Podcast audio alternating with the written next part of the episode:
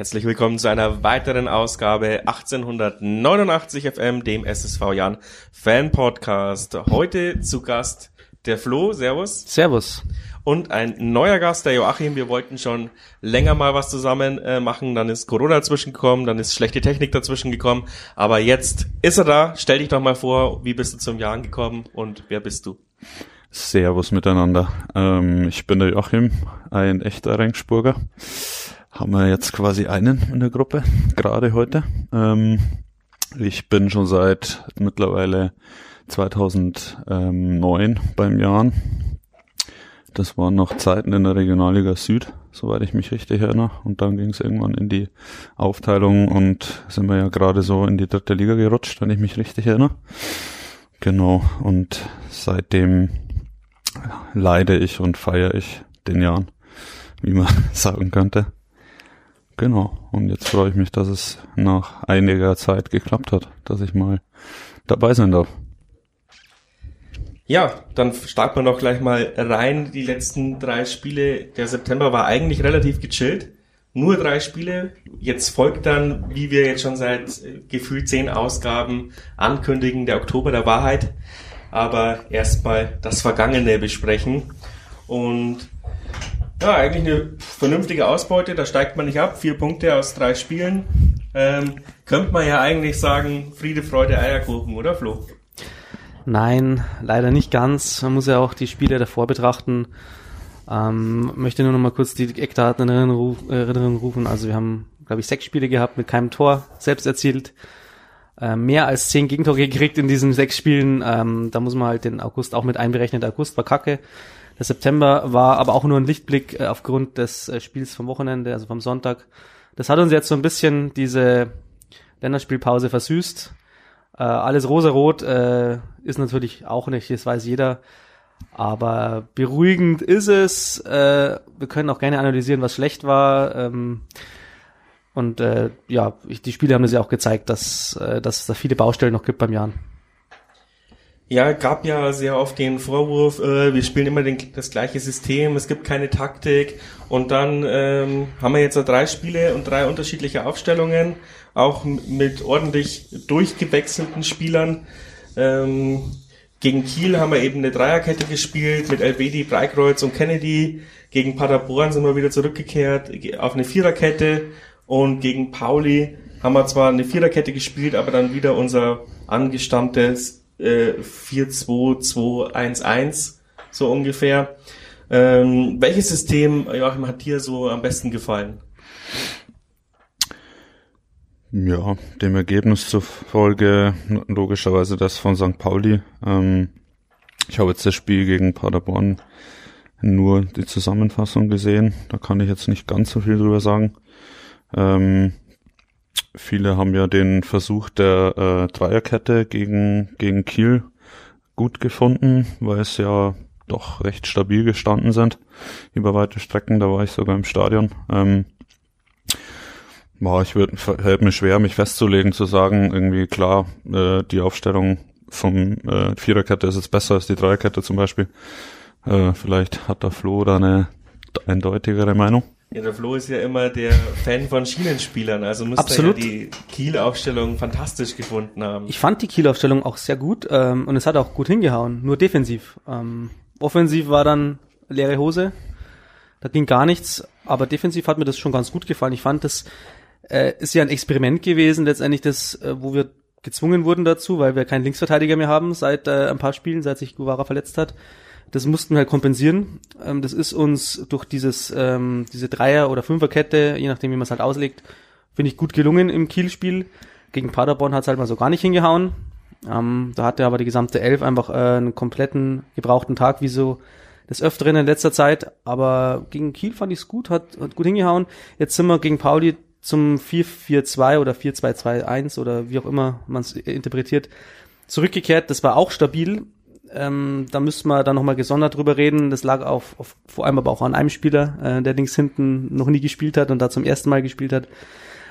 Also letztendlich gibt natürlich das Ergebnis, hat ja der Joachim schon gesagt, Pauli, dem Pauli-System so ein bisschen recht. Allerdings glaube ich, dass wir das noch öfters sehen werden, dieses äh, Dreier-, Fünfer-Kettensystem hinten, weil ich finde, es hat Zukunft und du kannst auch gegen gewisse Gegner da gut variabel spielen. Klappt aber nur, wenn du drei gleichwertige Innenverteidiger hast und wenn wir keinen Steve Breitkreuz haben, sorry to say, aber da haben wir halt einfach, äh, ja, ohne drei, ohne Steve Breitkreuz haben wir einfach nicht drei gleichwertige Innenverteidiger. Machst du da gerade Gotteslästerung, dass du einen Fußballgott ausklammerst? Ich hab's schon so, äh, ich hab's jetzt einfach mal provokant rausgesagt. Sorry. Ja, man weiß ja nicht, wie fit er ist. Gegen Pauli, die paar Minuten, die er gespielt hat, hat er zumindest die Kirsche immer wieder rausgeköpft, hat, ist stabil gestanden, aber der war, er war natürlich auch zu kurz, um irgendwie eine Bestandsaufnahme zu machen. Ähm, ich finde es vor allem gut, dass wir jetzt halt Variabilität in unser Spiel reingebracht haben. Die Dreierkette hat mir offensiv natürlich überhaupt nicht gefallen. Ich bin auch kein großer Fan von Dreierketten und Fünferketten, äh, weil eben das große Problem aus meiner Sicht ist, dass du brutal gute Außen haben musst. Und das haben wir meistens nicht. Das hätte man vielleicht letztes Jahr öfters probieren müssen. Aber letztes Jahr haben wir es ja auch mit der Dreikette gegen Pauli probiert. Und dieses Mal eben eher gegen Kiel. Und gegen Kiel war es, glaube ich, schon ein probates Mittel, vor allem mit den Spielern, die nur noch übrig geblieben sind. Da hat man ja auch paar Probleme mit, äh, auf, also mit den Außen. Mm, deswegen ist es vielleicht auch folgerichtig, dass wir gegen Pauli auch so ein bisschen besser ins Spiel gekommen sind, mal die ersten drei Minuten ausgeklammert, weil es uns auch ein bisschen unberechenbarer macht, weil man hat auch den, das Vorbe den Vorbericht von Millanton gelesen, die wussten auch nicht ganz so recht, wie wir spielen werden. Ähm, lustigerweise, der Kicker hat auch einfach völlig falsch aufgestellt, obwohl die Aufstellung schon draußen war. Ähm, also es macht uns unberechenbarer und dann, das heißt, der Gegner muss nicht nur ein System analysieren, wenn sie sich auf uns vorbereiten, sondern auf drei und vier. Und ich glaube, wir wissen oder wir können uns alle denken, wie geil Spieler drauf sind, äh, unterschiedliche Systeme sich zu merken und einzuspielen. Fußball ist halt kein Football. Die wollen die wollen sich nicht großartig komplexe Aufstellungen und Formationen und sowas merken, die wollen rausgehen und Fußball spielen. Und dadurch, dass wir halt nicht immer nur noch mit, im 4-4-2 oder 4-4-1-1 spielen, müssen sich die Gegner ein bisschen mehr Gedanken machen. Unsere zweit, vielleicht eine Baustelle geschlossen, aber eine große Baustelle, die eben noch bleibt, sind aus meiner Sicht die Außen, also die offensiven Außen. Ähm, das, ich halte es nicht erwartet, bei Schipnowski vielleicht schon eher, weil ich war auch letztes Jahr nicht der größte Fan vom Schippi, aber bei Mees dachte ich, keine Ahnung, der kommt rein, der, der wird nicht viel Eingewöhnungszeit brauchen und das hat jetzt die ersten Spiele vielleicht gut ausgesehen, aber Mees äh, enttäuscht mich da schon sehr. Vor allem, er hat halt auch, weiß ich nicht, 23 Erstligaspiele. Ähm, ja, was ist da los? Eure Einschätzung? Ja, er kommt ja aus einer Verletzung. Ähm, ist auch bestimmt nicht ohne Grund ausgeliehen worden von Kiel. Und äh, ich denke, dass die Eingewöhnungszeit ist vorbei. Also da kann man jetzt auch nicht mehr drauf gehen, dass man sagt, äh, er braucht einfach noch eine, noch ein paar Wochen. Ähm, ich glaube, dass die, ähm, dass irgendeine im Kopf eine Blockade bei ihm da ist, weil ähm, er wirkt ja teilweise sau spritzig in manchen Situationen und dann äh, geht er wieder in Zweikämpfe oder, oder sucht den Abschluss und äh, scheitert kläglich, wo man, wo man eigentlich weiß, wie er in 1 gegen 1 Situation gehen kann und äh, wie stark er die auch schon äh, in damaligen Zeiten beim Jahren gelöst hat. Und bei Union, was er da auch gezeigt hat, in der, in der zweiten Liga auch vorrangig, ne? Also ich kann es mir nur mit irgendeiner mentalen Blockade erklären. Ich weiß nicht, wie, wie siehst du das, Flo? Ja, die hatten, die mentale Blockade hatten, glaube ich, viele bis vor dem St. Pauli-Spiel. Da ging einiges nicht zusammen. Was mich immer verwundert ist, ähm, dass er dann trotzdem wieder spielt von Beginn an. Also äh, muss ja Argumente für sich haben. Er ist äh, irgendwie auch schon einer der erfahreneren äh, Spieler. Vielleicht äh, wird dann immer gehofft, dass er doch äh, in manchen Situationen einfach was Überraschendes macht. Dafür ist er sicherlich gut, aber ähm, na, man muss sagen, er ist also das erste Spiel war das Beste von Jan an der King Darmstadt, wo das da gemacht hat. Dann ging es eigentlich immer weiter bergab. Uh, und zuletzt glückte fast kein Zweikampf mehr, irgendwie gar nicht ins Eins gegen Eins gekommen, irgendwo auch eine Erfolgssituation für sich rausgenommen. Also so Kleinigkeiten haben auch nicht mehr geklappt. Insofern äh, bisschen Durststrecke, wie gesagt, ähm, hapert da ein bisschen einfach an unserer generellen ähm, Durststrecke, die die letzten Spiele vorhanden war. Da, da, da wurde ja auch ein Andreas Albers äh, davon betroffen, da war auch ein äh, Schiblowski betroffen. Also konnten wir kaum beheben. Jetzt hat es endlich mal geklappt gegen St. Pauli äh, mit so einer, ja, sehr interessanten Situation, wo wir einfach vielleicht auch das kleine Quäntchen Glück hatten, das wir gebraucht haben. Und ich hoffe, weil du ja angesprochen hast, dass es ein mentales Problem ist, dass das jetzt so ein bisschen der Brustlöser auch war für dieses gesamte Team. Ähm, das ähm, wäre uns zu wünschen. Kurze Werbung für unseren Partner Rebest Fitness Club aus Regensburg. Ihr habt sicherlich alle sehnlichst auf das Update, auf mein Fitness-Update gewartet. Ähm, ja, wie es so ist, äh, mit den Fitnessclubs. Ich war jetzt nicht mehr so fleißig, allerdings habe ich zweimal seit der letzten Sendung geschafft und diese zweimal wäre ich wahrscheinlich auch nicht zum Sport gegangen. Also es motiviert mich schon noch so ein bisschen, aber ja, ich bin halt auch nicht der, der dreimal die Woche in ein Fitnessstudio gehen kann, weil ich eine Million Hobbys und Termine Abend habe, sehr viele Kundentermine, ähm, sehr viele Vereinstermine gehabt, äh, Podcast-Aufnahmen und äh, so weiter. Ähm, es ist schon schwer, das in mein Leben zu integrieren. Ähm, man sollte vielleicht ein bisschen besseren Plan haben als ich, aber ähm, es zeigt schon noch ein bisschen Wirkung. Ich werde nächstes Monat mal vielleicht in diese Analyse nochmal gehen und schauen, ähm, was sich verbessert hat. Aber zumindest von meinem Papa habe ich schon Kompliment bekommen, dass ich gar nicht mehr allzu fett aussehe. Also, ähm, es wirkt was. Meldet euch an. Ähm, 1889 den Tarif des Jan-Abo 1889 in der Woche und ich würde mich freuen, euch dort zu sehen. Ja, was aber auch auffällig ist, außer vielleicht jetzt im Pauli-Spiel mit Feed, äh, ist, dass die Außen sehr, sehr selten überlaufen werden. Also unsere Außenverteidiger haben irgendwie ähm, den Knoten drin, dass sie ab der Mittellinie jetzt nicht mehr großartig durchziehen oder mhm. den Sicherheitspass spielen. Ich finde, da hapert's auch. Faber ist ja zum Beispiel ein sehr, sehr schneller Spieler, vielleicht nicht der technisch stärkste, der hat immer die, den, den, den Bauerntrick äh, vorbeilegen und dann vorbeirennen.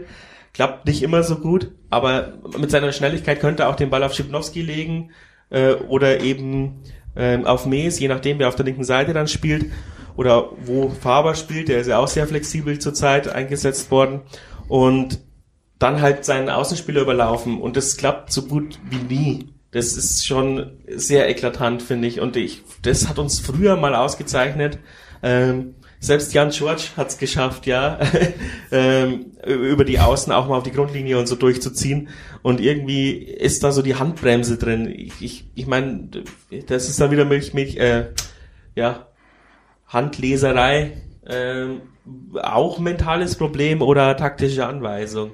Ja, früher an Alex Nanzig kann man sich gut an Drittliga-Zeiten äh, erinnern, wo er, oder auch vielleicht in der zweiten Liga teilweise noch am Anfang, bis er dann irgendwie ausrangiert worden ist, gefühlt mit seinen Sprints, die er dann gezogen hat und dann auch wirklich halbwegs vernünftige Flanken großteils gebracht hat, vor allem noch in, in der dritten Liga zumindest noch, ne? Und jetzt mit Feed habe ich so ein bisschen die leise Hoffnung, dass vielleicht jetzt einer äh, sogar kein klassischer Linksverteidiger, soweit ich das weiß, äh, Nö, aber er, er kann, spielen. die ganze linke Seite genau. irgendwie berackern und. Und jetzt hat man ja gesehen, ne, bei der Flanke gerade zum 2-0 gegen Pauli, äh, war ja, die war ja wirklich punktgenau. Äh, da musste der Albers ja wirklich nicht mehr viel machen, wobei den ja auch schon einige drüber geköpft, geköpft haben, mit Sicherheit, ne? Auch in der zweiten Liga. Ja, da ist halt die Frage, ich meine, Feed, linke Seite, okay, da haben wir jetzt halt keine Alternativen aber sollte Guevara zurückkommen, Feed nach vorne ziehen ähm, und ja, was, da müssen wir vielleicht auch mal über die Kaderplanung sprechen. Ähm, wenn ich weiß, ich habe einen verletzten Oskar Schönfelder, ich weiß, Guevara ist nicht der stabilste Spieler mit seinen Muskelproblemen, dann kann ich doch nicht jemanden wie Lasse Günther holen, der dann die ersten neun Spieltage fehlt. Also das ist doch, also das ist haarsträubend. Also als ich das gelesen habe, habe ich den Verein noch in Schutz genommen und dachte mir, ja, der wird halt einen Spieltag noch fehlen und dann wird er dabei sein. Aber ich meine, jetzt ist die Länderspielpause, 34 Spieltage, ähm, fast ein Viertel oder über ein Viertel ist gespielt. Äh, dann muss er sich noch akklimatisieren, wenn die Verletzung vorbei ist. Äh, was sollte das, Flo? Was sollte das? Der würde sich wahrscheinlich selber am meisten ärgern, Lasse Günther, weil ich glaube, ich nehme jetzt mal alle Beteiligten in Schutz ähm, es war, äh, war so auf dem Sprung, um wieder spielbereit zu sein. Und dann hat sich herausgestellt, im Training hat er gemerkt, die Belastung äh, verträgt er halt noch nicht. Und das hat ihn jetzt wieder wochenlang rausgenommen. weil der Mersat ja auch gesagt hat, wir wollen kein Risiko eingehen, weil ähm, wenn er sich jetzt verletzt, fehlt er uns ja noch länger. Also die Vorsichtsmaßnahme ist da und es ist halt einfach dumm gelaufen. Ähm, abgesehen davon weiß ich nicht, ob, ob Lasse Günther jetzt äh, sofort eingeschlagen hätte als Linksverteidiger. Er ist ja auch ein Ungeschulter irgendwo. Er ist ja eigentlich ein Offensiver. In der Jugend hat er es meist gespielt und dann, ob er uns jetzt hinten links so geholfen hätte, weiß ich nicht. Ähm, ja, ich glaube, man hat ihn mit den besten Motiven verpflichtet, aber ähm, der Jan kann sich die Spieler nicht immer aussuchen. Äh, das wissen wir, glaube ich, selber am besten. Äh, vom Papier ist ja eine, wäre eine gute Verstärkung gewesen und äh, jetzt äh, soll es halt nicht sein und ich hoffe, dass er in zwei, drei Wochen vielleicht mal soweit ist. Aber äh, bis dahin ähm, wird es eine Übergangslösung wieder geben müssen. Christian Fied hat beste Werbung für sich betrieben, er hat das beste Saisonspiel gemacht. Ähm, war aber auch wieder eigentlich eine Notlösung, war Glück, weil eigentlich hätte ja der Faber gespielt, Salah ist ausgefallen, Faber musste rechts spielen, also eigentlich darfst du es keinem erzählen, was wir in der Saison so ein bisschen rumeiern, gerade kadermäßig und aufstellungsmäßig.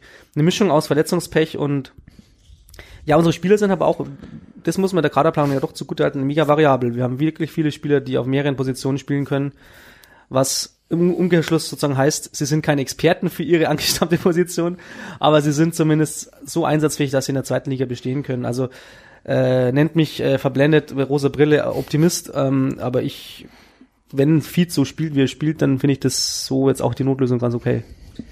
Dann stellt sich aber zwangsläufig die Frage, warum haben wir Feed nicht früher gesehen, wenn er jetzt so eine Bombenleistung abruft? Äh, haben die ihn im Training nicht beobachtet oder ist er im Training kacke? Oder ist es auch wieder so eine Geschichte, dass Mersat ungern seine Systeme ändert? Also das habe ich mich dann schon gefragt, weil man holt einen Nachwuchsleistungsspieler von, von St. Pauli, gibt ausnahmsweise auch mal Geld für jemanden aus, machen wir ja auch sehr selten. Und äh, dann in seinem ersten Einsatz hat er ja ganz vernünftig gespielt und dann verschwindet er wieder von der Bildfläche. Dann muss er zwangsläufig äh, eingewechselt werden und mach und steht gleich in der Kickerelf. Also warum haben wir ihn nicht eine Woche oder zwei Wochen früher gesehen? Ich denke, da sind die Trainingsleistungen entscheidend kann man jetzt schlecht beurteilen. Ich denke, keiner von uns schaut da regelmäßig vorbei. Du sollst pöbeln. Ähm, ja, ist in Frage zu stellen. Aus der Entfernung kann man das auf jeden Fall schlecht heißen.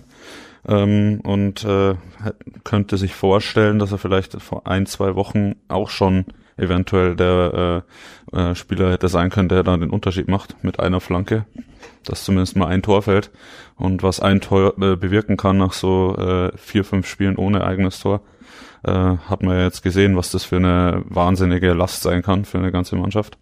Und dann plötzlich jeder Spieler hinter seinem äh, Leistungsvermögen bleibt. Ähm, genau, und wenn man den Kontrast zwischen dem vorletzten äh, und dem letzten Spiel nimmt, dann äh, ist es ja schon enorm. Und wobei man natürlich schon sagen muss, äh, Paderborn und St. Pauli sind halt schon mal äh, auf zwei Wellen unterwegs. Ne? Da muss man auch klar unterscheiden. Aber äh, das soll jetzt nicht schmälern, dass du St. Pauli schlägst du nochmal auch nie im Vorbeigehen, ne? Also wenn man den Kader anschaut, der ist jetzt nicht schlecht. Ja, da kommen wir später noch kurz mhm. dazu. Ähm, Flo, dann musst du jetzt entkräftigen, es gibt ja den Vorwurf, äh, Guras macht es 3-0 gegen äh, Bielefeld und dann war er nie wieder gesehen. War, äh, würdest du da auch irgendwie äh, dem Trainerteam Vorwurf machen, dass sie dann quasi den Drive von so einem jungen Kerl rausnehmen? Oder sagst du eher, ja, man kann den nicht in da, man kann den nicht den äh, ja, Hain zum Fraß vorwerfen. Ähm, ich verstehe nicht, warum Guras nicht mehr gespielt hat seitdem, ehrlich gesagt. Also man hätte ihn schon noch bringen können, zumindest. Äh, vielleicht nicht Startelf natürlich, aber äh, wenn in, der, in irgendwelchen Spielen, wo gar nichts geht äh, und auch nach Einwechslungen von anderen Spielern nichts ging, why not Guras? Also irgendwo äh, habe ich das nicht ganz verstanden. Ähm, ich verstehe, warum man ihn vielleicht nicht wirklich ins kalte Wasser schmeißen will von Anfang an weil er einfach für die zweite Liga körperlich schon ein, unterlegen scheint in vielen Zweikämpfen. Aber gerade so gegen Ende vom Spiel, wo es vielleicht auch nichts mehr geht, dann, äh, wo er wie in Bielefeld ja auch, äh, da hat er sein Tor dann gemacht. Genau solche Situationen, dafür, dafür ist er, glaube ich, gemacht, dass man ihn mal schicken kann. Der hat Qualitäten wie Geschwindigkeit, Unbekümmertheit, wird auch die andere gerade nicht haben.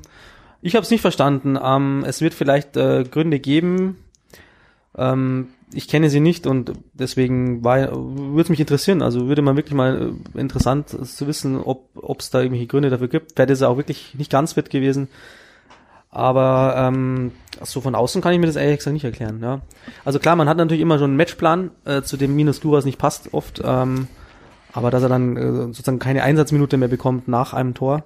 Ich glaube, ganz ich- kurz hat er noch mal gespielt, aber Okay, aber trotzdem, also er hat nicht wesentlich wirklich äh, gespielt und das finde ich dann insofern schade, weil es irgendwo auch, äh, ja, keine, ich bin jetzt kein Psychologe, aber es gibt ja auch natürlich auch so ein bisschen Motivation und Ansporn für einen jungen, Spieler, wenn er mal ein paar Minuten kriegt. Gerade nach so einem Tor vielleicht. Also da bin ich wirklich äh, auf der Fraktion äh, Frage.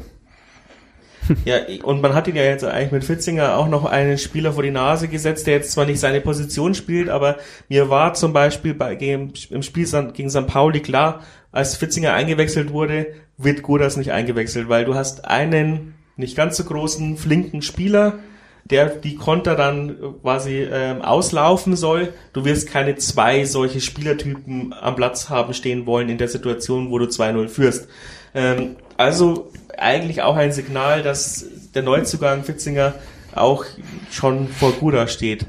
Weil ich meine, man kann jetzt fünfmal wechseln. Ähm, und ja, also ich Ja, meine, die, die, die, die Grantler, äh, für, für die Grantler ist es jetzt vielleicht ein bisschen wieder, äh, der, der Gudas ist der neue Zwarz. Äh, hätte man den reinge, reingeworfen, dann ähm, hätte es gelaufen. Aber andererseits hätten die gleichen Leute dann auch gesagt, warum wechselst du nicht einen Fitzinger ein? Also man kann halt nur fünfmal wechseln.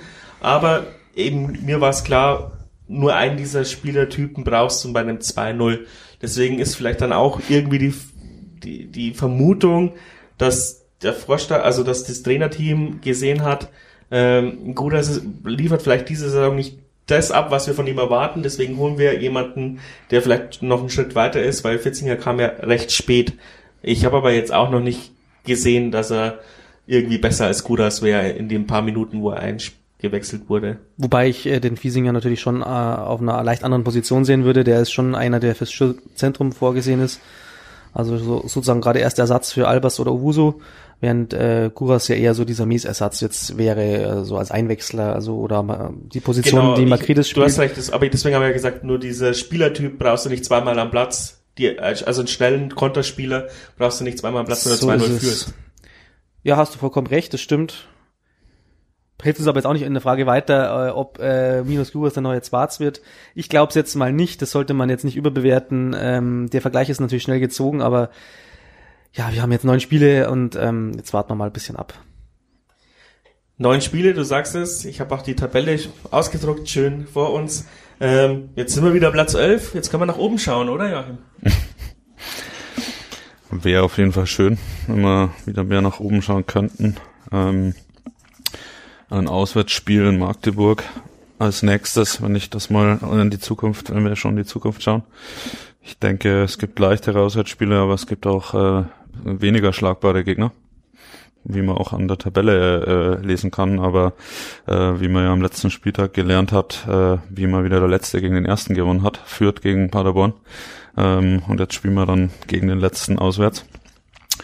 Ich würde sagen, das, der Trend ist ja bekanntlich äh, your friend und dann hoffen wir mal, dass die These hier eintritt und äh, dass wir mal eine Serie starten im Positiven. Jetzt haben wir ja wirklich zwei äh, auf dem Papier zumindest schlagbare Gegner, wenn man die Tabelle als äh, Vorlage nimmt. Äh, aber ich glaube, gerade solche Spiele haben wir uns immer sehr schwer getan. Äh, wir haben uns ja immer gegen die weiter oben Platzierten eher leichter getan. Ja, es kommt immer drauf an. Die ersten Jahre Mhm. eher gegen die oben Platzierten, die letzten Jahre eher gegen die direkten Hat Konkurrenten. sich's verschoben. Ja. Und jetzt äh, würfeln wir die Ergebnisse. ja. Ähm, aber ich meine, wenn man, wenn man ja die, keine Ahnung, den Spielplan gesehen hat, also ich hatte schon Angst vor den ersten neun Mhm. Spieltagen bis zur Länderspielpause und eigentlich, vielleicht haben wir panikmäßig übertrieben, weil es war eigentlich klar, dass wir in den ersten neun Spieltagen nicht a- alles abfackeln werden, sondern ich hatte eher die Sorge, dass wir da abgeschlagen letzter sind nach neun Spieltagen und jetzt sind wir Elfter mit einem halbwegs ak ja, akzeptablen Punkteschnitt. Damit steigst du vielleicht immer noch nicht, nicht ab, wenn es schlecht läuft. Aber ich meine, wir haben diese neun Spieltage überstanden und jetzt kommt eben dieser ominöse Oktober der Wahrheit, wo du eigentlich ähm, fast gegen jede Mannschaft gewinnen kannst oder Ja. solltest oder auch den Anspruch haben solltest. Ist aber auch gefährlich natürlich. Aber die Ausgangslage ist eigentlich in Ordnung, auch wenn wir neun Stunden und acht Minuten kein Tor geschossen haben, haben wir trotzdem elf Punkte. Ja, das gab es ja auch schon Jahre nicht mehr, ne? Also, ja. weiß nicht, ob es seit dem Aufstieg 1961 rausgefunden, wo es so schlecht ja. lief irgendwie mal. Ja. Aber also du hast absolut recht, also vor der Saison hätte ich diesen Zwischenstand am neunten Spieltag absolut unterschrieben. Wie er jetzt zustande gekommen ist, war halt echt bisschen wild.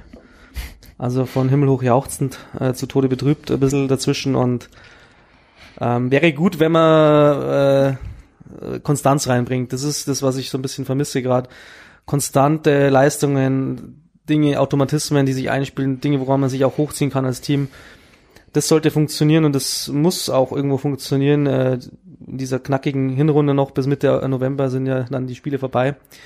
Pokalspiel ist auch noch, also wenn man da so auf die nähere Zukunft blickt, äh, wird es nicht leichter, auch wenn es gegen die vermeintlich äh, leichteren Gegner gibt, aber ähm, muss uns schon unser Anspruch sein, dass wir irgendwie weiter konstant punkten.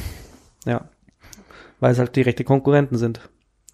Wir müssen halt ein paar Tore mehr schießen, die nächsten neun Spiele. Das wäre ganz vorteilhaft, wenn man unserem Torverhältnis mal äh, genauer betrachtet. Das ist halt schon, sieben Tore ist halt schon sehr mauge. Aber wenn man dann die Defensive sieht, man denkt, wir haben ja sehr viel kassiert in den letzten Spielen äh, und sind hier ja mindestens im Mittelfeld, wenn ich sehe, wie viele mehr Gegentore haben als wir. Also das ist äh, gar nicht mal so schlecht, wie man, wie man, wie sich's anfühlt. Jetzt haben sie ja die Länderspielpause Zeit, an ein paar Sachen zu schrauben. Das ist ja immer das, was ich sage über, über Mersa. Der ist vielleicht nicht der beste Ingame-Coach und vielleicht auch nicht während der Spielphase, dass er den Bock immer umstoßen kann mit seiner Mannschaft, aber äh, die Mannschaften von Mersa kommen immer sehr gut aus ähm, Vorbereitungen raus und eigentlich auch aus Länderspielpausen. Deswegen hoffe ich jetzt halt auch, dass wir die 14 Tage nutzen, um diese Automatismen eben zu üben und was mir sehr wichtig wäre, wo, wo ich auch bis heute nicht verstehe, warum man das bei der Kaderplanung nicht berücksichtigt hat, ähm, Standards übt und Standards macht, weil das waren so oft letztes Jahr die Dosenöffner und wer weiß, zwei Wochen, vielleicht kommt Sabre Singh wieder zurück und äh, zumindest mal für eine Ecke in der 89. Minute oder sowas, ähm, weil das fehlt uns halt auch irgendwie total. Ich habe ein bisschen gehofft, dass Idrisi vielleicht ähm, diese Qualität reinbringt. Er hat jetzt auch ein, zwei Standards geschossen. Die Ecken waren relativ schlecht. Ähm, über den könnte man vielleicht auch noch gesondert sprechen, weil den gibt's ja auch, äh, Idrisi gibt's ja auch erst, äh, ähm, also den, den hatten wir letztes Mal nicht auf dem Schirm, der, den gibt's erst äh, seitdem, seit drei Spieltagen, genau, seitdem gibt's keine, keine reguläre Ausgabe mehr. Und ich meine, seitdem hat er Stamm gespielt. Äh, also wir haben ihn sofort reingeschmissen. Was, äh, wie überzeugt er euch? Wer will anfangen? Also mich überzeugt das schon natürlich. Also er, du hast gesagt, er ist voll drin. Ähm, er ist jetzt nicht der Messias, der, äh, wo man vielleicht sofort erhofft hat. Ähm, aber er hat, äh, er hat eine gewisse Spielintelligenz. Er hat auch ähm, Fähigkeiten, die uns vor vielleicht gefehlt haben im 1 gegen 1, hat er sicherlich seine Qualitäten. Er muss das halt jetzt auch mal äh, so konstant äh, ein bisschen rüberbringen und muss auch in unser Team erstmal reinfinden. Aber die Ansätze sind da und die sind gut und äh, gefällt mir schon bislang. Und äh, er ist auch variabel. Also er hat auf der Sechserposition jetzt gespielt, die er vermutlich ein bisschen offensiver ähm, interpretiert hat als ein klassischer Sechser. Aber er tut uns da schon gut. Er hat auch eine gewisse Übersicht. Ähm, also alles Sachen, die wir, die wir brauchen können, sage ich mal. Schade ist halt, dass er ein Leihspieler ist. Also das heißt, er ist nach dem Jahr wieder weg. Höchstwahrscheinlich, aber ich denke, dass er auf jeden Fall ein talentierter Bursche ist, ja da schließe ich gleich noch eine der vielen Instagram-Fragen an. Also ich habe versucht, diese ganzen Instagram-Fragen jetzt auch schon teilweise einzubauen. Viele habe ich nicht mehr, aber eine Frage war zum Beispiel, sind diese ganzen vielen Leihspieler eher positiv oder negativ? Man kann ja auch sagen, anders hätte man ihn nie bekommen. So, dann, sonst hätte man halt jetzt halt irgendjemanden, der vielleicht noch zwei Schritte unter äh, ETC wäre. Und ähm, oder ist es eher eben negativ, weil wenn er gut ist, also er ist so oder so weg. Äh, er bringt uns halt dann nur diese paar Spiele weiter. Ähm, was sagst du, Joachim? Die Leihspieler jetzt. Ähm Oder äh, also das, wir haben ja jetzt ein bisschen mehr als sonst. Ich glaube sieben mhm. sind es jetzt, sonst haben wir immer so vier bis fünf. Ähm, ob es dir zu viele Leihspieler sind oder ob es halt, ob du glaubst, äh, das passt schon so noch. Ich glaube, das lässt sich tatsächlich ähm, ein bisschen erst nach der Saison fast sagen, weil vielleicht äh, bleibt dann doch noch einer ein Jahr länger, wie wir es schon teilweise hatten. Ne? Und äh, Schipnowski, wer weiß, weiß nicht, wie, wie lange der noch Vertrag hat zum Beispiel. Es sind ja manchmal auch dann Konstellationen, dass du es vielleicht dann äh, wirklich auch ablösefrei kriegst oder für einen ganz guten Preis vielleicht dann aus dem Restvertrag rauskaufen kannst. Auch äh, Munian kann sich ja das vereinzelt auch mal leisten.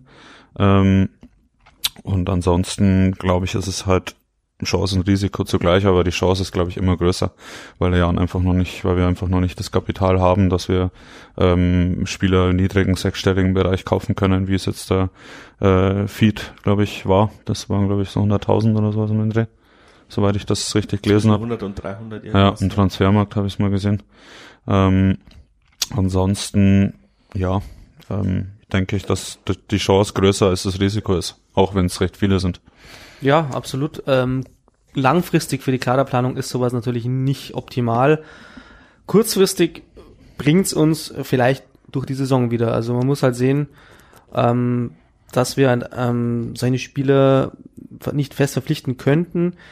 Ähm, ich sehe das, ich sehe das nicht so ganz kritisch. Ich glaube, die Spieler haben sich trotzdem rein. Ähm, wir hatten jetzt jedes Jahr Leihspieler, die sich oft gut integriert haben, die in Verschwörner Häuflein äh, ähm, laufen, äh, bilden und ähm, klar, es ist natürlich so, wenn du in so einen Negativstrudel reingehst, dann kannst du natürlich auch sowas hinterfragen, weil die sagen sich die Spieler, ja gut, äh, ich kann dem Team jetzt eh nur kurzfristig helfen und äh, wenn wir jetzt äh, da drin sind, befreie ich mich auch nicht allein. Äh, also es ist sozusagen auch wieder Psychologie dabei. Insofern, ja, zweischneidiges Schwert natürlich. Aber ich denke, die Spieler sind trotzdem geil drauf, Spiele zu machen und ähm, die wollen sich auch beweisen, die wollen wie der Jana schon länger bewiesen hat, dass, dass man bei uns schon einen Karriereschritt gehen kann. Also ich denke, dass das schon im Fokus steht. Insofern bin ich da noch nicht so kritisch und ich glaube im Großen und Ganzen ist das Konzept äh, lieber einen guten Spieler leihen als einen schlechten kaufen. Also klar ist es natürlich jetzt, äh, könnt ihr mich auslachen und sagen, Schimnowski hat ein Tor geschossen, seit er da ist und äh, Nilderim, gut, der ist fest Entschuldigung, aber ähm, Idrisi oder so oder Nes hat jetzt auch noch nicht alles zerrissen. Also insofern ja, äh, aber ihr wisst ja, was ich meine. wir hätten sie uns trotzdem auch nicht leisten können. Ja, vielleicht Chipnowski ein bisschen mehr, weil er kam ja aus der dritten Liga, aber hat damals alles zerschossen, ist ja dann zu Fortuna gegangen, hatte im ersten Jahr nicht so performt. Aber ich weiß nicht, ob sie ihn in der jetzigen Situation eigentlich zurückhaben wollen. Deswegen ist, ist die, ähm, die, ja, äh, die Hoffnung nicht unbegründet, dass man ihn mal, mal rauskaufen kann. Ähm, noch ein bisschen zu unserem Trainerteam und zu unserem Trainer vielleicht, weil ich meine, wenn wir es nicht besprechen, dann wird es heißen, die Jubelperser von 1889 auf einmal wieder.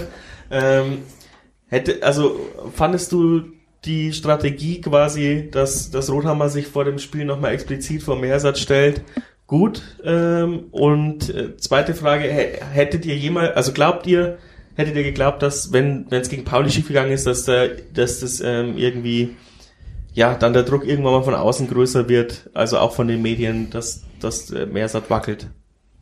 Nee, äh, glaube ich nicht, äh, dass äh, bei einer Niederlage Meersat geflogen wäre. Ähm, ich habe nur gesagt, der Druck erhöht wird. Oder auch der Druck. Ähm, ja, Mai, also das, das, was der Rothammer gemacht hat, das ist insofern nur legitim oder das ist eigentlich nur folgerichtig in der Situation, wenn die Presse fragt, äh, hey Leute, was ist los? Wie schaut's aus? Zählt er den Trainer an, dann ähm, muss er ja irgendwo antworten und äh, ich glaube auch, dass er das nicht übertrieben hat. Das ist halt so. Das Management steht hinter Mersat, was auch immer gesagt wird. Ähm, man glaubt an den langfristigen Plan mit ihm. Und äh, das unterschreibe ich als Jubelperse auch äh, voll und ganz. Es wäre natürlich immer schwieriger gewesen im Oktober der Wahrheit, äh, wenn wir da jetzt noch ein paar Spiele verloren hätten oder ich weiß nicht, was passiert äh, hat natürlich irgendwo auch jeder Trainer keine Argumente mehr. Insofern weiß ich nicht, wie lang man eine Niederlagenserie noch ausgehalten hätte, aber in dem Moment äh, vor St. Pauli oder auch nach St. Pauli hätte ich äh, meinen Arsch drauf verwettet, dass da nichts passiert wäre. Ja, Gehe ich mit. Ähm, wenn wir jetzt nicht die, äh, wenn wir jetzt neun Spiele nicht gewonnen hätten, dann glaube ich, wären wir vor einer anderen äh, Mauer gestanden da, die sich aufgebaut hätte. Kann man jetzt, äh, auch wenn das jetzt ein Aufsteiger ist, wenn man jetzt Aue als Beispiel nimmt, was die äh, gerade erleben, das ist schon krass. Die haben den jetzt heute rausgehauen, den Trainer, aber die haben halt neun Spiele kein Spiel gewonnen.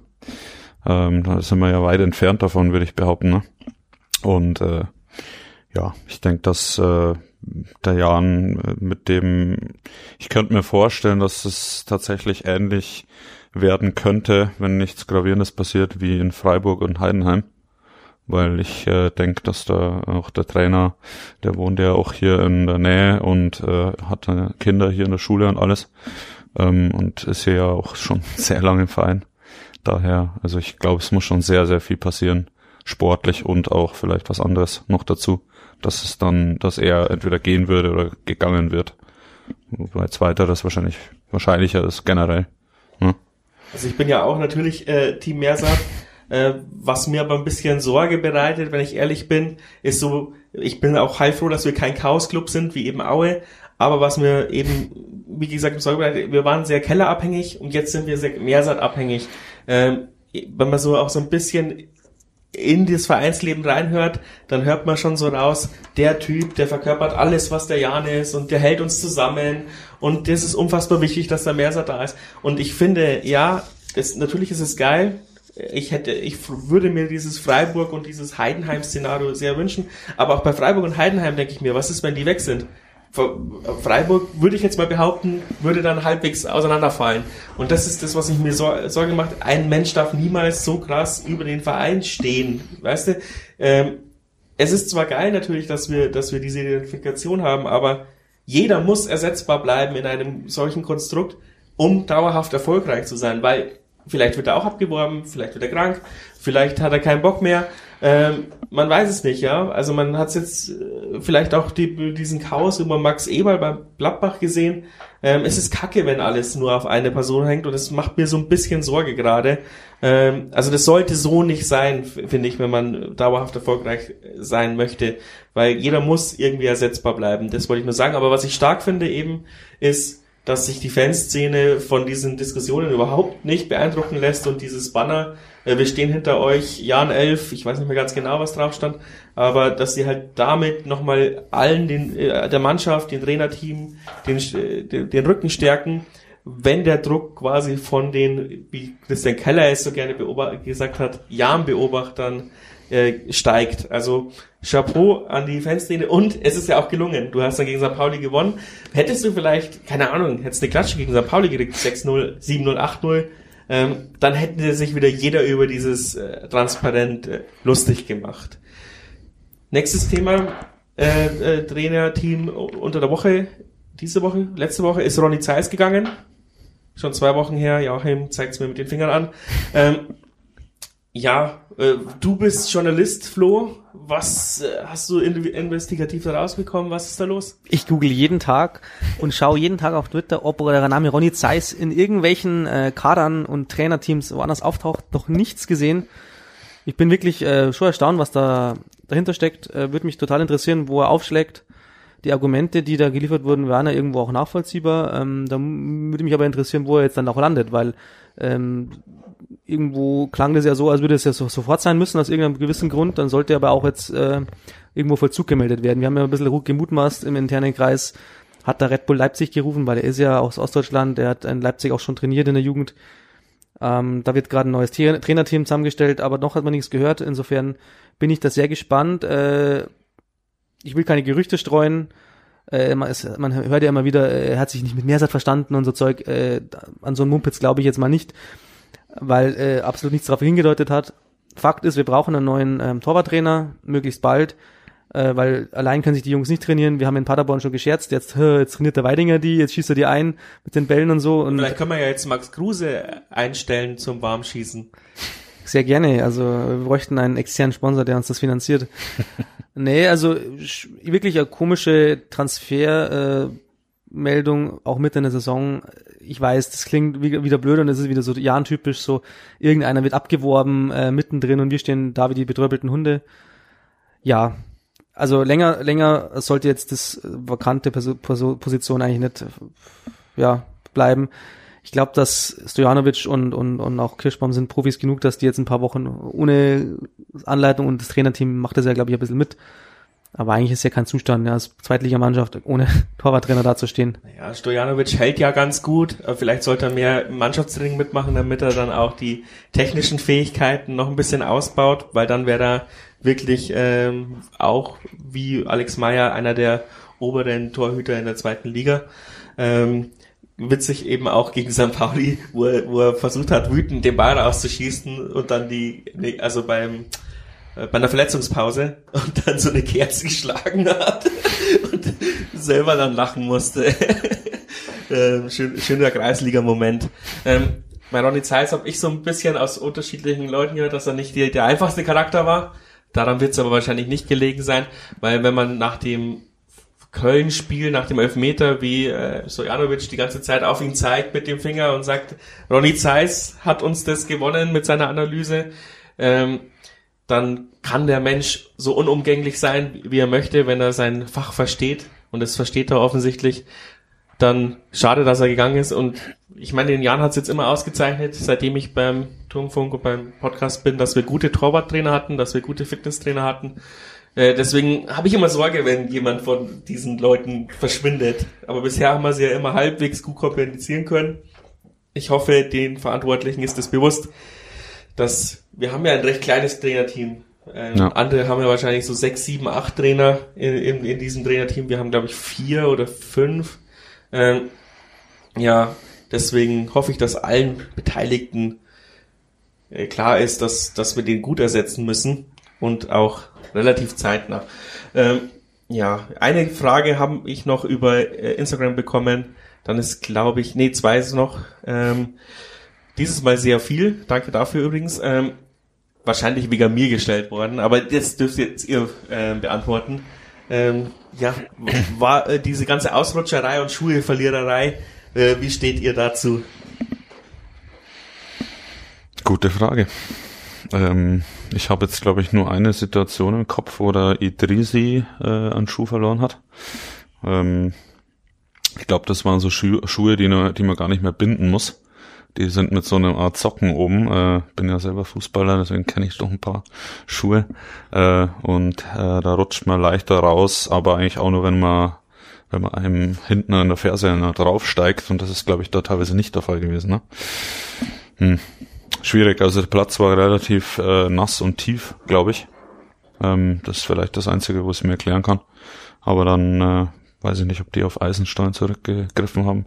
So genau habe ich die Schuhe nicht angeschaut oder vielleicht hat der Flo äh, mehr Ahnung. Ich kann es jetzt leider nicht genau beantworten. Ich habe mich halt so tierisch beim KSC-Spiel über diese Ausrutscherei aufgeregt und deswegen glaube ich kam auch die Frage. Da ist es mir auch als einziges negativ aufgefallen. Also ich hätte die Frage jetzt äh, überhaupt nicht am Schirm gehabt, weil mir das überhaupt nicht negativ aufgestoßen ist.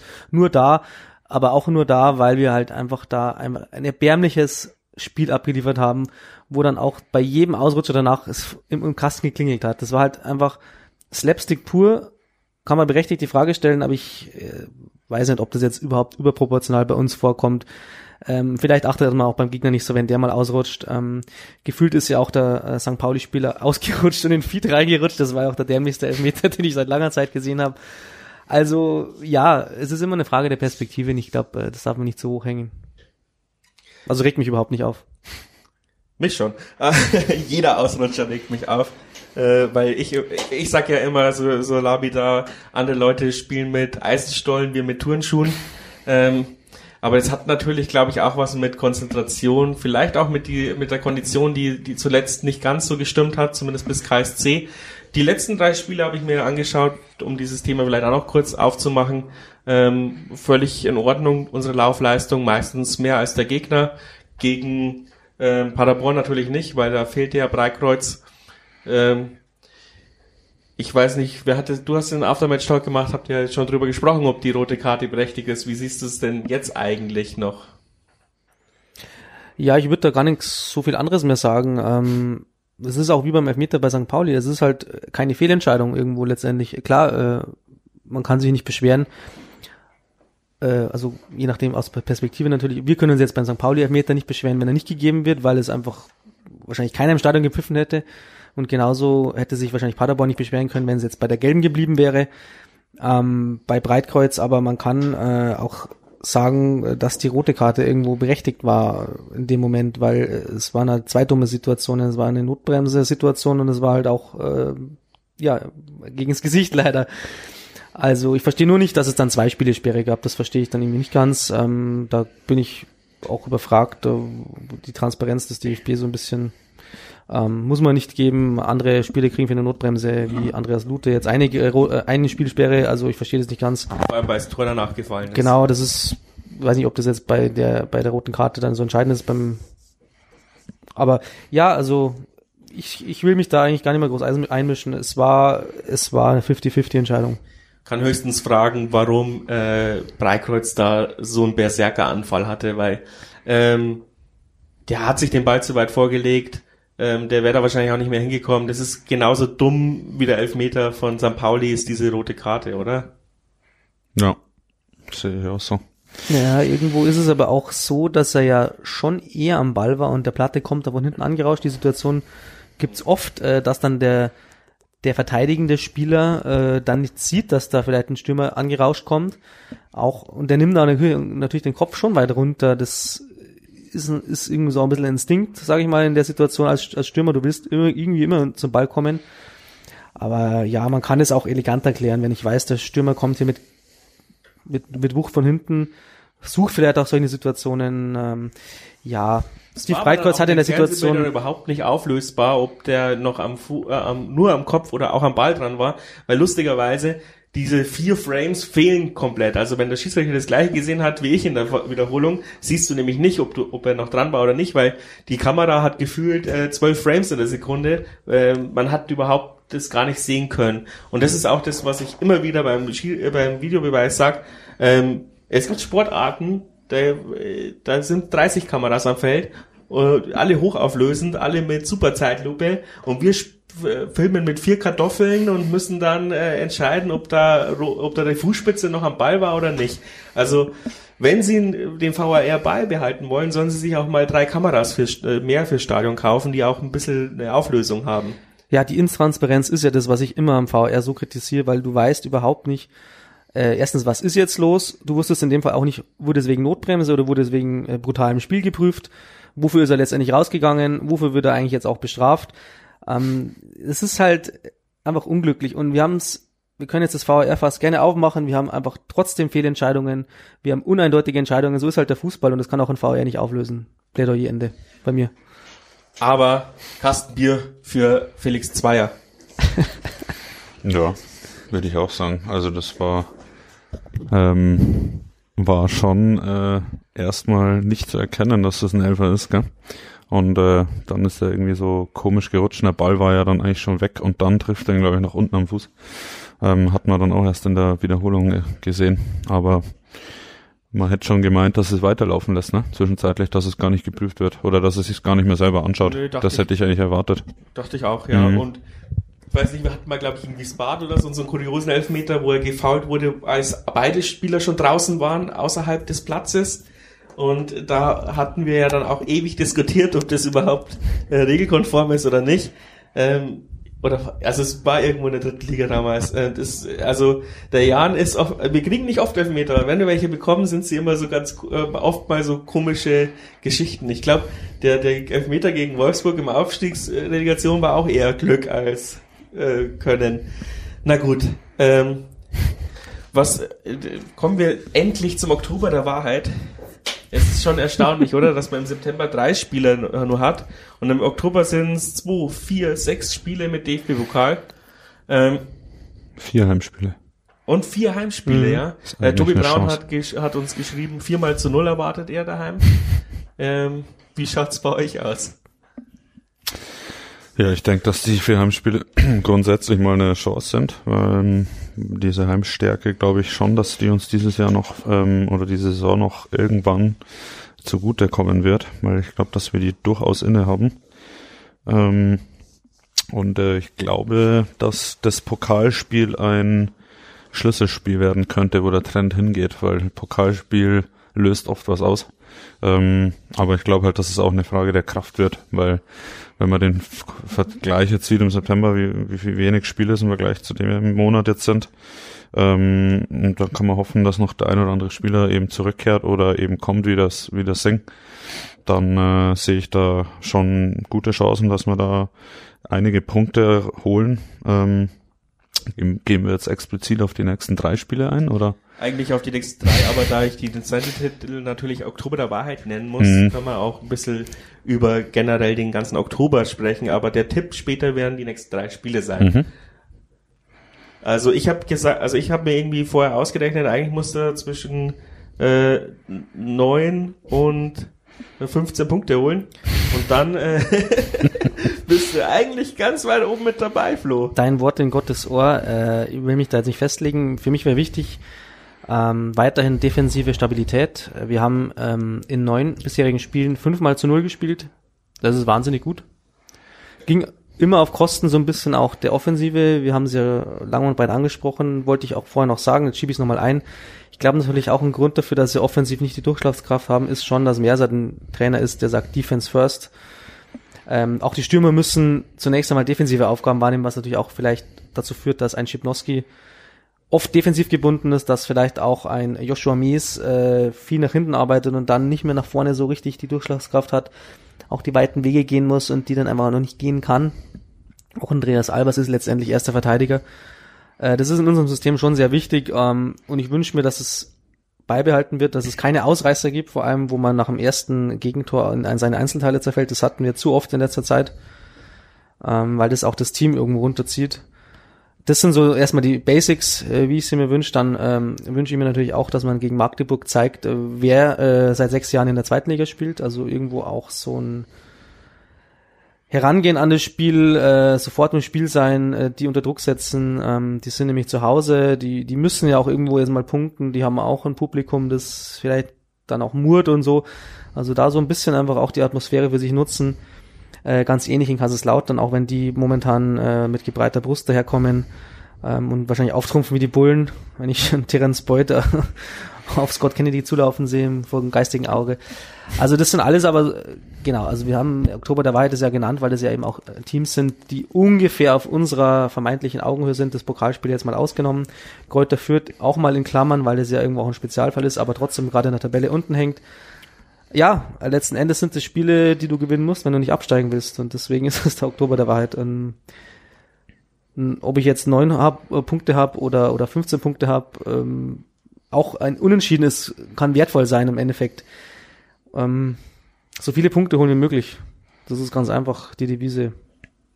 Meine größte Sorge ist tatsächlich hau hauptsächlich, dass dieses DFB-Pokalspiel wirklich zwischen zwei wichtigen Spielen ist, also zwischen oder zwischen drei sogar, Kaiserslautern, Sandhausen und Rostock.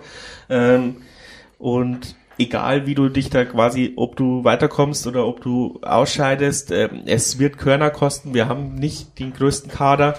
Also ähm, den, das hätten sie ruhig irgendwie in den September legen können, dieses Kack-Pokalspiel, aber das haben ja irgendwie Leipzig und Bayern verhindert. Ähm, also ja, da hat die DFL und die, der DFB nicht sehr an die Zweitliga-Vereine gedacht, an diese, an diese, bei diesem Oktober. Aber so wird's anderen auch gehen, die werden vielleicht auch, also Magdeburg wird vielleicht auch irgendwann mal straucheln, ähm, oder beziehungsweise dann eben Sandhausen oder Rostock. Ähm, wie du schon sagst, da müssen wir das Beste machen. Wenn es gut läuft, kommen wir da sehr, sehr gut raus und haben einen Puffer für den Winter. Aber ich habe so ein bisschen die gleichen also Erwartungen wie du, Flo, hast du gut zusammengefasst.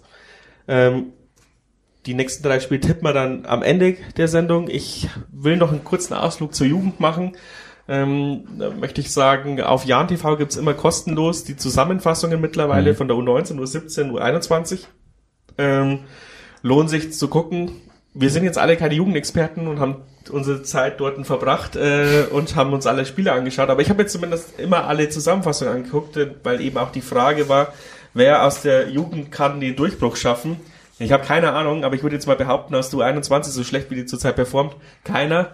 Ähm, weil da müsste man, hätte man auch im, im, im Video. So gemein. Ja, aber da hätte man auch im Video irgendwie einen Unterschied merken können, weil ich meine, wenn du gegen Gebenbach, Ammertal und äh, Feucht und sowas spielst, äh, da nicht gewinnst und da auch dich nicht auszeichnest, wirst du wahrscheinlich auch nicht gegen St. Pauli performen.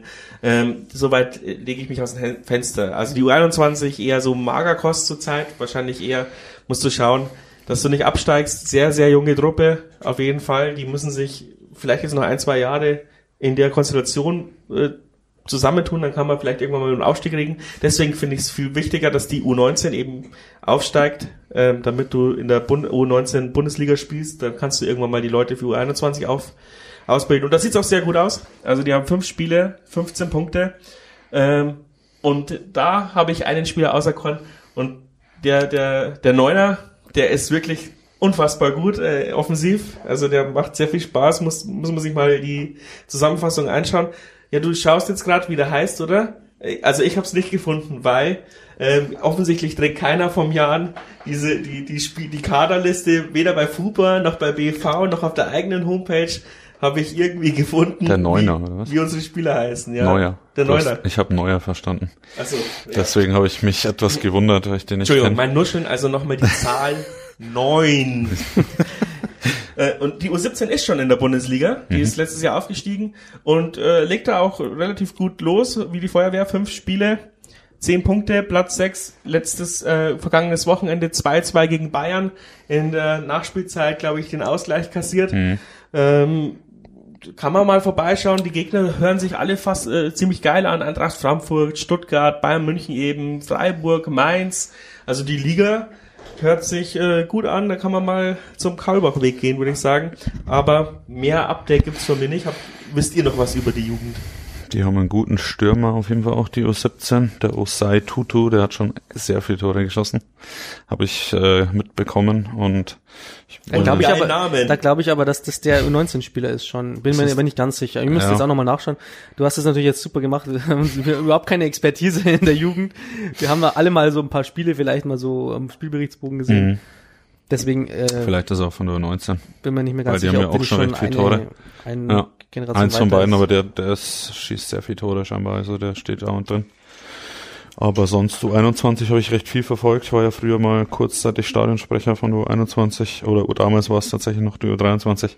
Ähm, äh, und da hat sich jetzt natürlich einiges getan. Ähm, und letzte Saison habe ich sehr viel verfolgt, ähm, live und auch halt auf Fupa auf jeden Fall jedes Spiel geschaut, wie sie gespielt haben und so und wer die Tore geschossen hat und alles.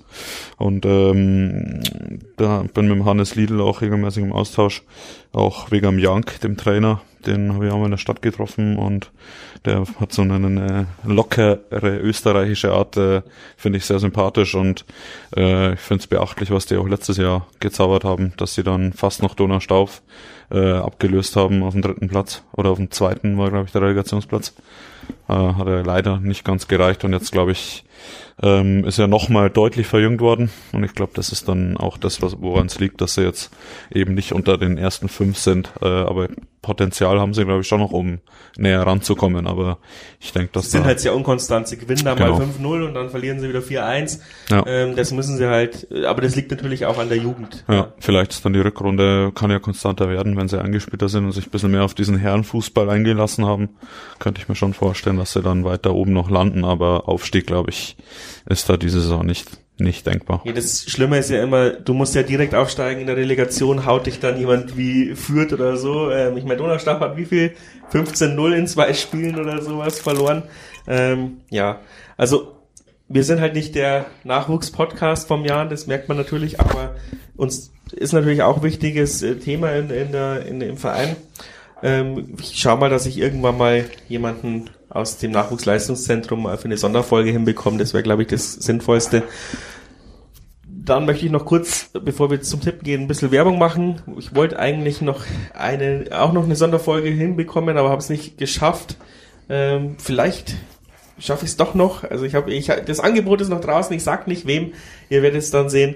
Ähm, auf jeden Fall jemand, der am Samstag bei dem Legendentag der Bananenflankenliga mitspielt, äh, habe ich versucht äh, zu bekommen. Und genau da auch die Werbung. Ähm, geht's am Samstag ins Stadion. Äh, Wäre schade, wenn das nicht voll wird. Also das sind eh nur, ähm, ich glaube, ein Stehbereich offen. Der VIP-Bereich und, der, und die ganze, der ganze Osten, glaube ich, zum Sitzen. Ähm, und ich, ich finde, das Projekt Bananenflanke hat verdient, dass das ein Erfolg wird, wenn sie schon mal das Jahrenstadion mieten. Ähm, macht's das, macht's den Bums voll und ähm, geht's rein und feuert's an. Marco Grüttner ist dabei. Ähm, was Kedira habe ich heute, nee, irgendein anderer, irgendein anderer wichtiger Spieler. Ähm, auf jeden Fall wird's bestimmt witzig. In, in der Halle war es auch immer ganz äh, spaßig. Äh, wird's im Jahnstadion auch noch viel witziger sein. So, jetzt endlich. Das die Testspiel hast du auch Ach, die vergessen. Testspiele, das Testspiel müssen wir noch unbedingt erwähnen. Mhm. Das habe ich mir auch irgendwo aufgeschrieben und ich finde es nicht. St. Pölten, oder? Ja. Testspiel St. Pölten am 22.09. in Schalding-Heining. Mhm. Da Mein kommen. Regionalliga-Vibes wieder auf. Ja, ist Partnerverein vom Jan, deswegen ist das wahrscheinlich auch äh, unter anderem der Grund, ist auch genau dazwischen. Ist vielleicht nicht verkehrt, weil ich meine, da können uns auch äh, Leute aus Linz besuchen und St. Pölten, wie mir ein äh, Hinweiszettel gesagt hat, ist ja auch ganz gut in Schuss. Also vielleicht ist es ja auch ein guter Gegner, gegen den man äh, ja ein Spieler wie Minos Guras sich Selbstvertrauen holen kann. Holen kann. Warum nicht? Ja, ich gehe Also davon aus, dass auf jeden Fall eher die spielen werden, die sonst nicht so viele Minuten bekommen. Das ist ja eigentlich oft der Fall bei uns, wenn es zur Länderspielpause kommt. Ähm, ich hoffe, Schalding-Heining hat eine sehr gute Verpflegung, weil ich bin immer noch angepisst, dass gegen Norwich keine Bratwurstsemmeln gab. ist ja eine Frechheit. Ja, da fährt man extra aufs Dorf und dann gibt's nichts zum Essen. Äh, Das hat mich da total das geschockt. Testspiel vermutlich irgendwann tagsüber sein wird, äh, glaube ich nicht, dass da sehr viel los sein wird, aber ja. Ja, fahrt's hin, schaut euch das an. Äh, 5 Euro Eintritt habe ich gelesen, alle Infos auf der Jan-Homepage. So, jetzt haben wir hoffentlich alles abgearbeitet. Hier fast eine Stunde. Ähm, perfekt. Ähm, drei, die letzten drei Spiele, wie viel Punkte? Top, die Wette gilt. Gute Frage. Ähm, da haben wir ja zwei Auswärtsspiele. Da muss man ja dann doch vielleicht ein bisschen vorsichtig optimistisch sein. Aber obwohl die Gegner ja auf dem Papier äh, schlagbar wirken, wobei ich Lautern als sehr gefährliches Auswärtsspiel auch sehe. Ähm, ja, ich rechne mal, ich bin mal äh, bodenständig und gebe mal eine vier Punkte Prognose ab. Vier Punkte sind ja schon ambitioniert. Das hätte ich auch getippt. ähm, ja, es ist wirklich schwer zu sagen, weil diese Liga halt wie immer ausgeglichen ist. Ich sag's fast in jedem Podcast. Aber ich rechne mir gegen Magdeburg fast den Sieg aus, weil ich glaube, dass es das Team ist, das momentan am meisten kämpft. Ähm, und gegen uns, also wir gegen sie könnte was drin sein. Gegen Fürth, glaube ich, gibt's gar nichts. Da werden wir sauber äh, abgeschossen werden von denen. Gegen Kaiserslautern wird's halt ein Hauen und Stechen, deswegen hätte ich auch so auf die vier Punkte getan. Ähm, sagen wir mal ganz konservativ, es wären äh, zwei hart erkämpfte Punkte, es wären zwei ekelhafte Unentschieden und gegen Fürth gibt's aufs Maul. Also Unentschieden gegen Magdeburg und gegen Kaiserslautern. Oh Gott. Also nur da, zwei da, da, Punkte. da, da werden ja dann die Mehrsatzrausrufe wieder unfassbar laut. Ähm, auf jeden Fall Magdeburg, super geile Auswärtsfahrt. Ich ärgere mich total, dass ich da einen anderen Termin habe. Vier Busse fahren. Ich habe gehört, Power vom Tower ist, glaube ich, ausverkauft schon so gut wie. Ähm, Jana Underground, mein Fanclub, braucht unbedingt noch Leute, die mitfahren. Äh, Sektion 2 fährt, glaube ich, auch und die Ultras natürlich. Aber ähm, auf jeden Fall könnte witzig werden im Auswärtsblock, wenn ihr Zeit habt und noch nichts vor. Fahrt's auswärts, Magdeburg kann ich nur empfehlen. Äh, man sieht zwar nichts, aber die Stimmung ist fantastisch. Wieso sieht man nichts? Man steht da mitten in, in irgendeiner Kurve drin, die relativ weit weg von, äh, vom, vom Platz ist und ich glaube sogar ein Flutlicht drin steht, wenn mich nicht alles täuscht. Und weil man halt so knüllevoll ist, weil es über vier Stunden Fahrt sind, ist ja, das äh, macht man dann ich hab, äh, es gibt ja die, bei uns die, im Fanclub die legendäre Geschichte. Da hat äh, einer von uns, der, der Hille, der war auch schon mal hier im Podcast, ähm, äh, beim, bei der Ankunft dann ein Wasser bestellt. Und das sagt einiges aus. Ja. Nee, Magdeburg, ich kann leider auch nicht, weil ich an dem Tag auch äh, arbeiten muss sogar. Äh, finde ich total schade, weil ich finde, es ist eines der Top 5 Auswärtsspiele in dieser Liga. Äh, endlich sind sie mal wieder in derselben Liga und kann nur jedem empfehlen, dahin zu fahren. Das ist äh, sicherlich ein Erlebnis. Und trotz, deswegen werden wir auch gewinnen, weil wir äh, da alles, ja, die Spieler genauso motiviert sein werden wie die Fans. Und dann erwarte ich auch irgendwie zwei Unentschieden, sag fünf Punkte. Fünf Punkte. Du hast zwei gesagt, oder Flo? Ja, total pessimistisch. Ja. Irgendeiner muss es ja machen. Ja, wenn ich Keine- vier sag, kannst du es nicht auch. Das wäre langweilig.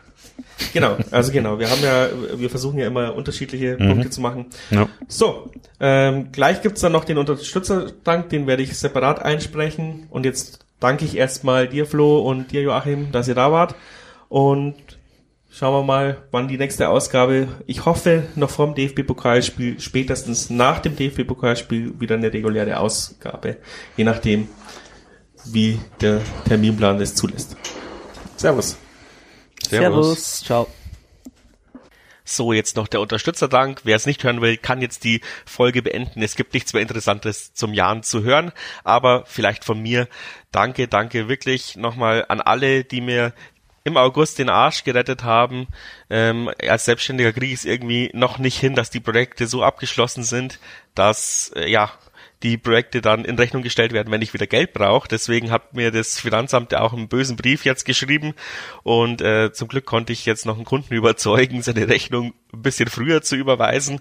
Und äh, ja, jetzt ist zumindest mein Herbst so ein bisschen gerettet, aber deswegen eben auch äh, die Monetarisierung von 1889 FM. Es ist halt wichtig, dass einmal mal wieder so ein bisschen was reintröpfelt, wenn dann Projekte nicht abgeschlossen werden oder komische Sachen passieren, Kundenkonkurs gehen und so weiter. Hervorheben möchte ich diese Woche wieder. Ähm, ich hoffe, ich darf eure Namen nennen. Und das ist kein Datenschutz. äh, Wiegand, Paul und Sonja aus Vilshofen, die haben wieder 100 Euro gespendet. Ähm, und äh, Philipp Neumann ist äh, hinzugekommen aus äh, als ja wöchentlicher Spender. Danke dafür und natürlich alle wieder von Steady, wenn ihr da irgendeine Grüße haben wollt oder irgendwas, ähm, dass ich sag oder im nächsten Podcast ähm, ein Thema. Man kann auf Steady Nachrichten versenden. Äh, ich schaue da auch ab und zu mal rein und ich glaube, ich krieg auch eine E-Mail, wenn ich eine bekomme. Also schreibt mir auf Steady und äh, ich hoffe, dass ich dann jetzt endlich dann nächste Woche oder übernächste Woche dieses Gewinnspiel hinbekomme. Stay tuned, danke, danke, danke, wie ihr uns oder mich unterstützen könnt, ähm, unten in den Show Notes und ich werde jetzt halt mit meinem Geldpuffer auch ein bisschen Ausrüstung noch kaufen, dann wird's noch mal ein Tick hoffentlich flexibler, besser, wie ich die Podcasts aufnehmen kann und ich schaue, dass ich noch einen Special Guest im September oder Oktober bekomme. Danke nochmal für alles. Servus, Jan-Fans und Jan-Faninnen.